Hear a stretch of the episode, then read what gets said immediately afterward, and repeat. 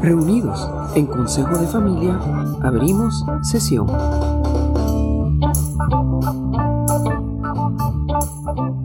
El primer dilema del día es presentar a Eduardo. Se me ocurren tres palabras en inglés.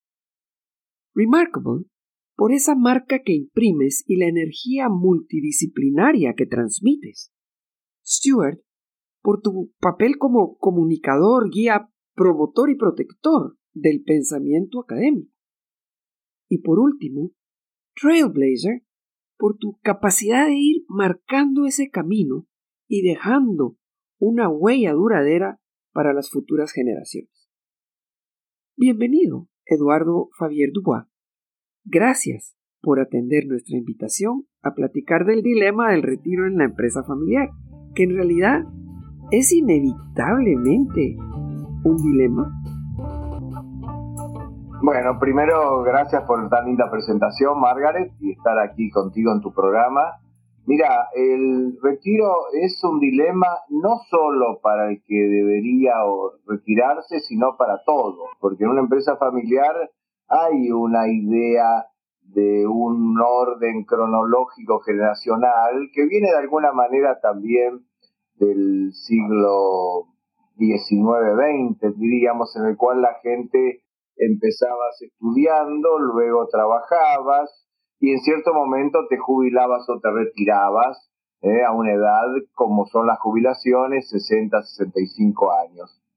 Este esquema, claro, hoy cambió y hoy la gente de 60, 65, 70 años o más se siente con mucha actividad y muchas veces no siente la necesidad de un retiro y entonces, claro, sigue todo el tiempo trabajando, pero a lo mejor la generación que viene atrás, los hijos, hijas, está esperando este acontecimiento, ¿no? Y entonces acá empieza un dilema, un dilema doble, te diría, un dilema para el que la persona mayor, porque claro, el gran tema es, si me retiro, ¿qué hago?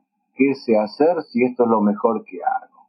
Si me retiro, ¿qué va a pasar conmigo? ¿Qué están haciendo los demás? ¿Se están retirando? ¿Se están yendo? ¿Se están quedando? Eh, bueno, acá siempre hay un tema, un dilema de poder también de uno, porque uno es el trabajo, hay una identidad persona-trabajo, y si dejo de trabajar, ya perdí mi identidad. Claro. Eh, ser, no sé, un jubilado, un retirado, un ex.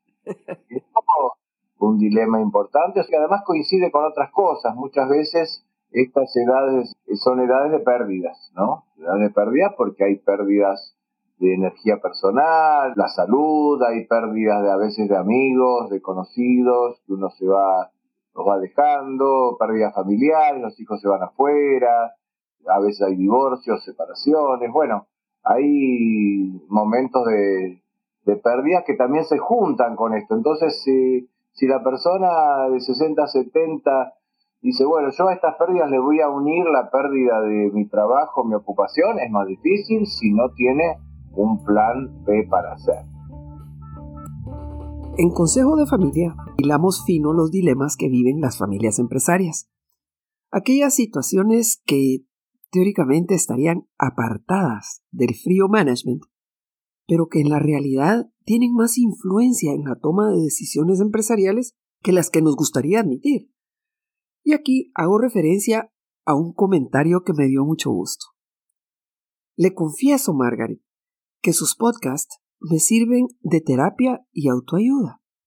Siempre me identifico con algo que aplica al pasado, al presente y hasta, ojalá, a nuestro futuro, pues sigo sus consejos positivos que por supuesto comparto con el grupo familiar para quien quiera escucharlo. Algo así como, no lo digo yo, lo dice el Consejo de Familia. Pues bueno, siguiendo tu línea de pensamiento y tomando en cuenta que dejar un puesto de trabajo no significa ni perder la propiedad ni abandonar a la familia, ¿crees que ayudaríamos a quienes viven hoy estos dilemas animándolos a percibirlos como en una obra de, de tres actos. El primero, desde la perspectiva patrimonial, aquello del retiro y la propiedad que estaremos conversando hoy. El segundo, en una próxima conversación, desde la perspectiva empresarial, ¿qué significa esa pérdida del puesto de trabajo? Y finalmente, una conversación acerca del retiro desde la perspectiva familiar. Sí, ayudaría y yo te diría mm, que hay una constante, hay una constante en esto que es uno puede retirarse del trabajo, pero nunca de la actividad. Nosotros somos seres humanos que necesitamos estar activos, necesitamos algo por lo cual levantarnos a la mañana, luchar, necesitamos un proyecto, necesitamos un sentido de nuestra vida. Tradicionalmente el sentido que nos dan es, bueno, criar una familia, mantener un trabajo, hacer una posición. Bueno, y cuando esto termina, porque ya lo hiciste, ¿qué te queda? ¿Quién sos? Eh? Entonces, yo diría que estos tres rubros me encantan y los vamos a analizar, pero fundamentalmente que haya actividad y que también haya compensación de las pérdidas, ¿sabes? Si vos perdés un trabajo o renunciás a un trabajo, te retirás de un trabajo, porque cumpliste tu función, porque no tenés la misma energía, porque no tenés el mismo entusiasmo, o porque en realidad llegaste a la conclusión que la vida debe diversificarse y que si vos sos muy bueno en tu actividad, te estás perdiendo muchas cosas del mundo y de la vida en otras actividades. Entonces vos te decidís a retirar, bueno, vos tenés que ver qué haces con tu vida y estos órdenes están muy bien. A veces el trabajo es la fuente de ingresos, y entonces uno dice, bueno, ¿de qué voy a vivir? ¿Eh? Bueno, tenés ahorros, tenés reservas, se trabaja mucho en planes de financiación, en fondos privados, ¿no es cierto? Cada uno va preparando su propia jubilación. Luego también qué nos toca de la empresa, porque nosotros podemos eventualmente tener un protocolo donde eh, las acciones yo las vendo a mis sucesores o las vendo a la empresa y eso las adjudica, entonces yo cobro por esto. También hay contratos que establecen como un beneficio para el fundador, establecen que se le va a seguir pagando obra social, pagando ciertos aportes. Eh, bueno, hay muchas formas de instrumentar, establecen, van pagando seguros y entonces se cobra una especie de seguro de retiro, seguro de jubilación. Hay un tema patrimonial que por supuesto que hay que atenderlo porque es importante, porque nadie se va a ir a cambio de ganar X y después no ganar nada. En los tres escenarios estaríamos hablando de un futuro necesariamente activo, aunque probablemente con más influencia que poder. Te diría algo, el retiro requiere planificación, como todo en la vida, ¿sabes? Eh, si vos de, hecho un día para otro te retirás y vas al vacío, y entonces esto hace, como le pasa a muchos fundadores, que vuelven, porque les hacen la despedida en la empresa, eh, todos los homenajean, van a su casa y al día siguiente ven que el celular no funciona. Todos los llamados que recibían antes ahora no se los hacen más a él porque perdió el puesto. ¿eh? Claro. Pasa ahí a una pérdida de poder tremenda, pérdida de autoestima tremenda y queda jugando en un club de los ex. Entonces es importante planificar esto, darle eh, roles sucesivos. ¿eh? Yo no creo que sea bueno pasar del pináculo del poder a la nada de un día para otro. ¿eh? Yo creo que en estos planes, depende de cada empresa, cada situación, pero estos planes el fundador debería tener eh, la oportunidad de seguir ciertos roles. Por ejemplo, en algunos protocolos he visto que se hace un contrato de asesoramiento. El fundador se va, pero sigue asesorando, están las reuniones, puesto más de consultoría o de acompañamiento, mentoring. ¿Cuál es la experiencia de un CEO que por muchos años ha estado ahí y pasa al consejo familiar? Bueno, es una. Si el consejo es un consejo activo, tiene mucho para aportar, ¿no? Tiene muchísimo para aportar. Y si es un consejo que maneja no solo los conflictos familia-empresa, sino que maneja un family office, que maneja una serie de decisiones de trascendencia económico-financiera, va a estar bien y me parece un buen lugar. También te quería comentar en otros casos queda como emblema, O sea, el CEO ahora es el hijo, pero el padre tiene una oficina en la empresa con toda la parte histórica y las visitas a la empresa que hagan clientes, proveedores, personas importantes, van a tener una visita también al padre que les va a contar la historia, la fundación, le va a mostrar las fotos, los valores, ¿eh? Lo que claro. cómo empezaron. Yo tengo unos clientes que tienen una empresa de transporte, quizás sea la más grande de Buenos Aires, empezaron, bueno, con un colectivo en la provincia de Misiones, ¿no?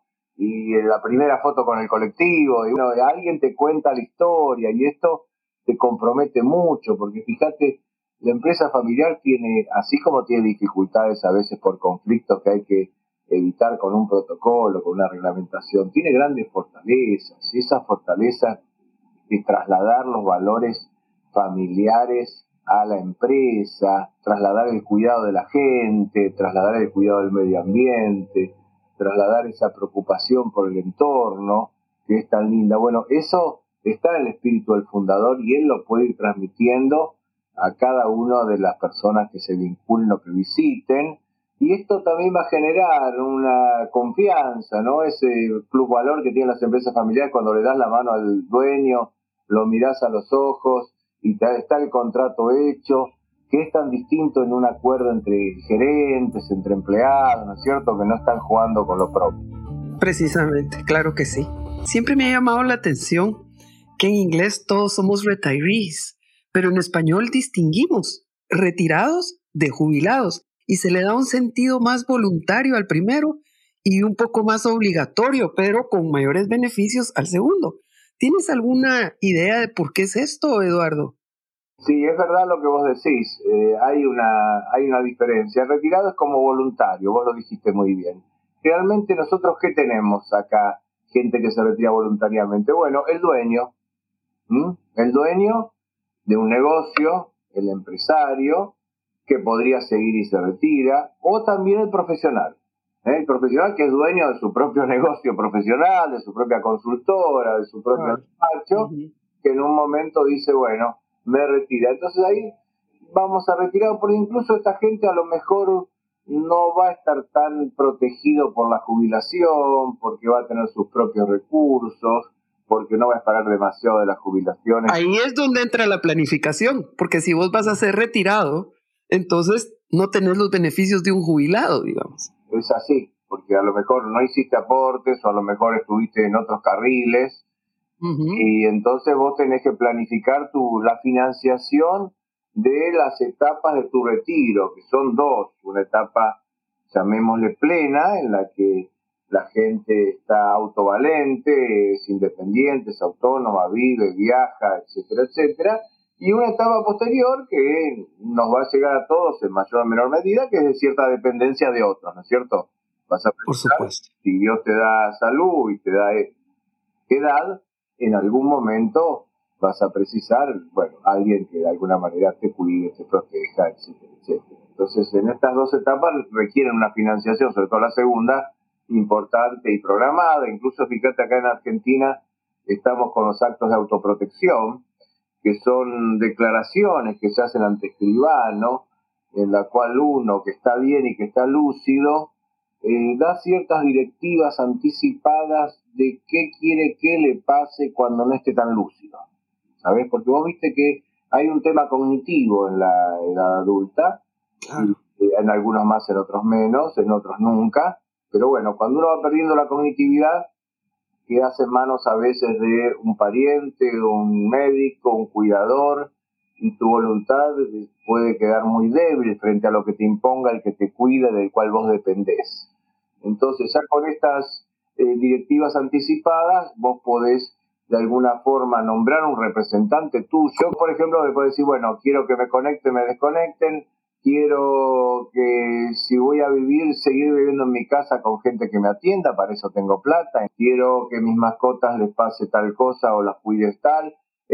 algunos se llaman testamento eh, para la vida, ¿no? Anticipado. Entonces, cuando vos cognitivamente no estás muy bien, vos ya decís que querés, qué se hacen con tus bienes, dónde se van a invertir, quién los va a administrar, qué va a pasar, ¿sabes? Porque a veces pasa que la persona entra en una menor eh, cognitividad y en base a esto los demás dicen, bueno, te vendemos la casa, papá, firmo. Pero bueno, esas cosas son las que hay que evitar con él. En tu experiencia, ¿qué nos desvela más? ¿El retiro o la sucesión? Bueno, eh, en una empresa familiar eh, el, el tema fundamental es la sucesión. Lo que quiere el fundador es que esto sea para siempre, que todo lo que él hizo de la nada, construyó, se esforzó, no termine con él. Entonces, esto lo desvela muchísimo más la sucesión que el retiro. Bueno, está claro. Gracias, eh, Eduardo. Desde ya generamos la expectativa del próximo episodio, donde revisaremos el dilema del retiro desde el escenario de la empresa, el trabajo, la gestión. Tus valiosos aportes nos guiarán hacia una comprensión más profunda de los dilemas, desafíos y oportunidades que enfrentan las familias empresarias. Hasta entonces. Perfecto, muchas gracias. Un gusto. Muchas gracias. Esto fue Consejo de Familia, el espacio para las familias empresarias donde hilamos fino los dilemas de la empresa familiar. Agradecemos a nuestros patrocinadores y no habiendo más que tratar, cerramos sesión.